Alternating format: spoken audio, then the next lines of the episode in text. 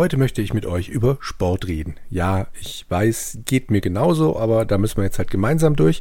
Und das Allerbeste, ich möchte nicht über Fußball oder Sport im Allgemeinen sprechen, sondern nein, auch noch über Baseball.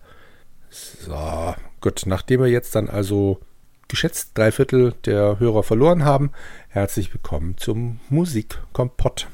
Musik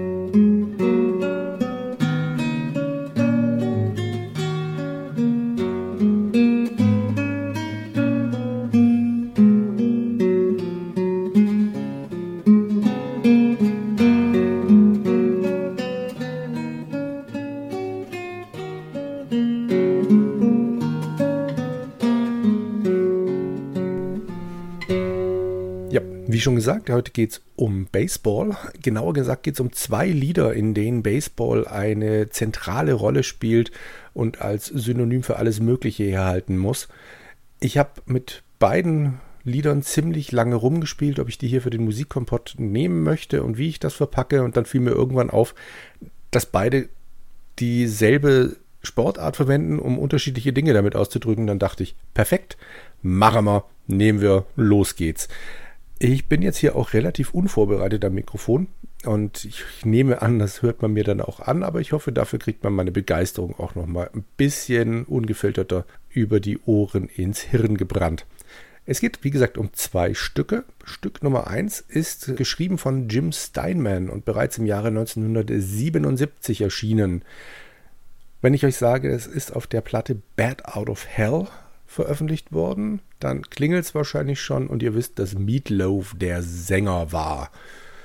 Das Stück heißt Paradise by the Dashboard Light und ist mit 7 Minuten 55 Sekunden so ziemlich das längste Stück Musik, das ich als Single gehört habe.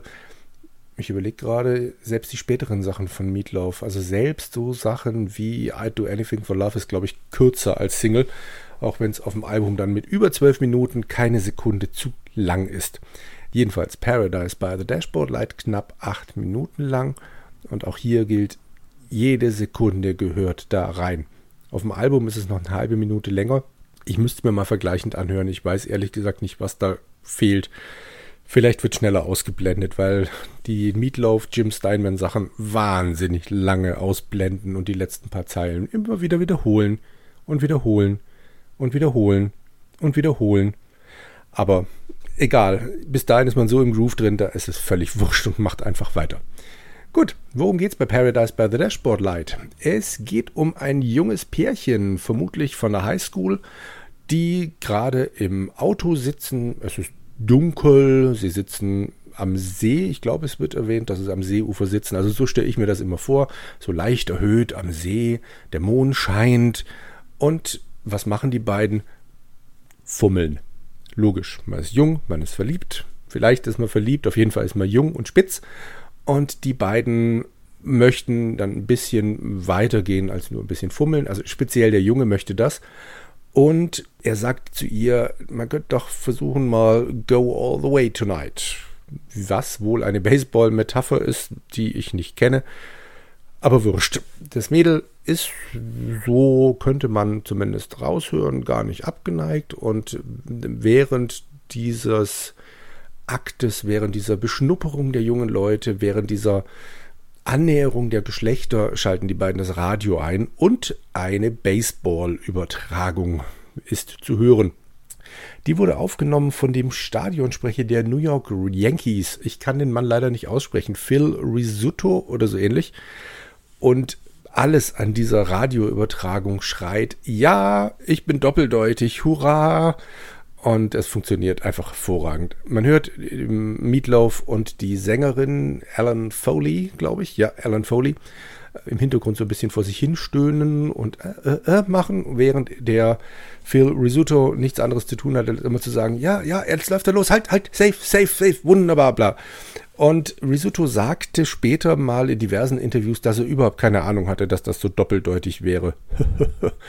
also Meatloaf behauptet, dass Risotto die Doppeldeutigkeit sehr wohl erkannt hatte und ich kann mir auch nicht vorstellen, dass ein Stadionsprecher der New York Yankees nicht wusste, was er da erzählt. Nichtsdestotrotz, es geht immer runter, es wird immer besser, Der Stadionsprecher steigert sich auch immer weiter nach oben und jetzt gerade kurz vor dem Höhepunkt, kurz vor dem wahrscheinlich Home Run, sagt sie plötzlich Stop right there. Ein neuer Teil des Liedes beginnt, anderer Rhythmus, alles wunderbar. Sie sagt also, ey, Moment, Moment, Moment. Also, wenn du jetzt hier weitermachen willst, ich möchte da vorher mal eins klarstellen.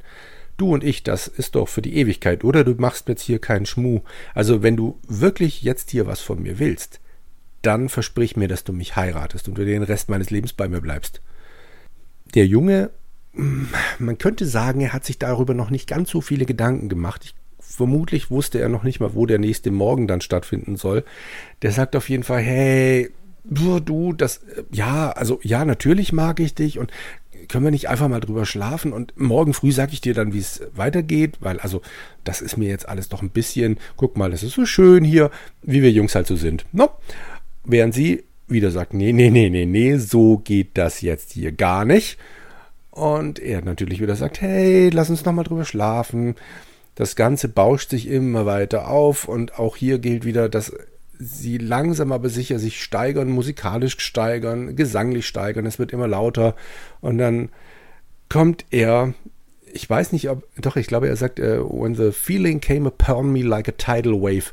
Also ich weiß nicht, ob er zu früh gekommen ist oder ob er dann endgültig den Verstand verloren hat, weil er einfach nicht zum Abschluss gekommen ist.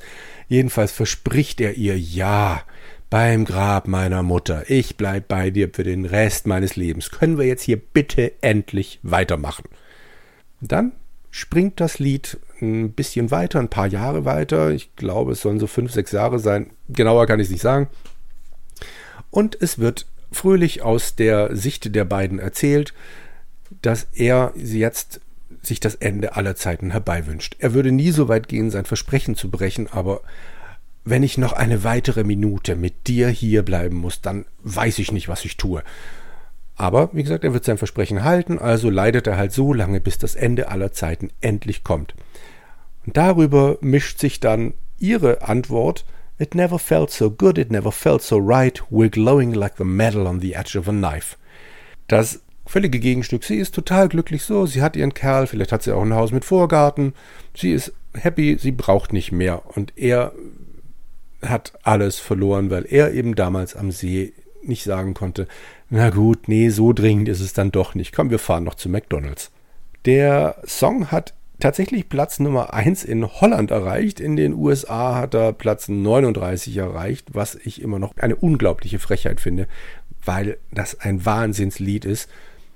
Allein die verschiedenen Rhythmen, allein die Geschichte, die erzählt wird, was ich unglaublich mag zum Beispiel ist die Tatsache, wenn ihr in der Disco seid und darauf tanzt, ja, ich weiß, es ist eine Weile her und es sieht auch bei mir nicht mehr gut aus, aber egal, wenn ihr in der Disco seid und darauf tanzt, finden sich immer einige Personen, die dieses Lied nicht kennen, den Rhythmus toll finden, mittanzen und dann beim ersten Break rausgeschmissen werden und einfach nicht mehr wissen, ja und jetzt? Ist das das nächste Lied? Soll ich jetzt weiter tanzen? Was mache ich hier? Herrlich. Also, ich weiß, ihr alle habt das Lied schon mal gehört. Hört es euch nochmal an. Es ist so genial. Und damit springen wir zum zweiten Song. Den kennt vermutlich keiner hier. Ich habe mir damals die Platte gekauft von einer Gruppe namens Geoff Moore and the Distance. Die Platte hieß wie das Stück, um das es geht, nämlich Home Run. Und ich habe erst nach, naja, ein paar Wochen, ein paar Mal durchhören, mitgekriegt, dass das eine christliche Band ist. Auch Home Run, bei dem Lied war es mir relativ schnell klar, auch Home Run ist ein Stück, in dem es um Baseball geht. Und diesmal wird es genutzt als Metapher gegen ein Spiel gegen den Teufel. Wir sind die Guten, Gott ist auf unserer Seite, er ist der Trainer an der Seite, er sorgt dafür, dass unser Team sicher nach Hause kommt. Und ich hier an der Plate, ich glaube an der Plate, bin dafür da, auch dafür zu sorgen, dass meine Jungs nach Hause kommen. Ich werde hier alles tun, damit wir alle nach Hause kommen.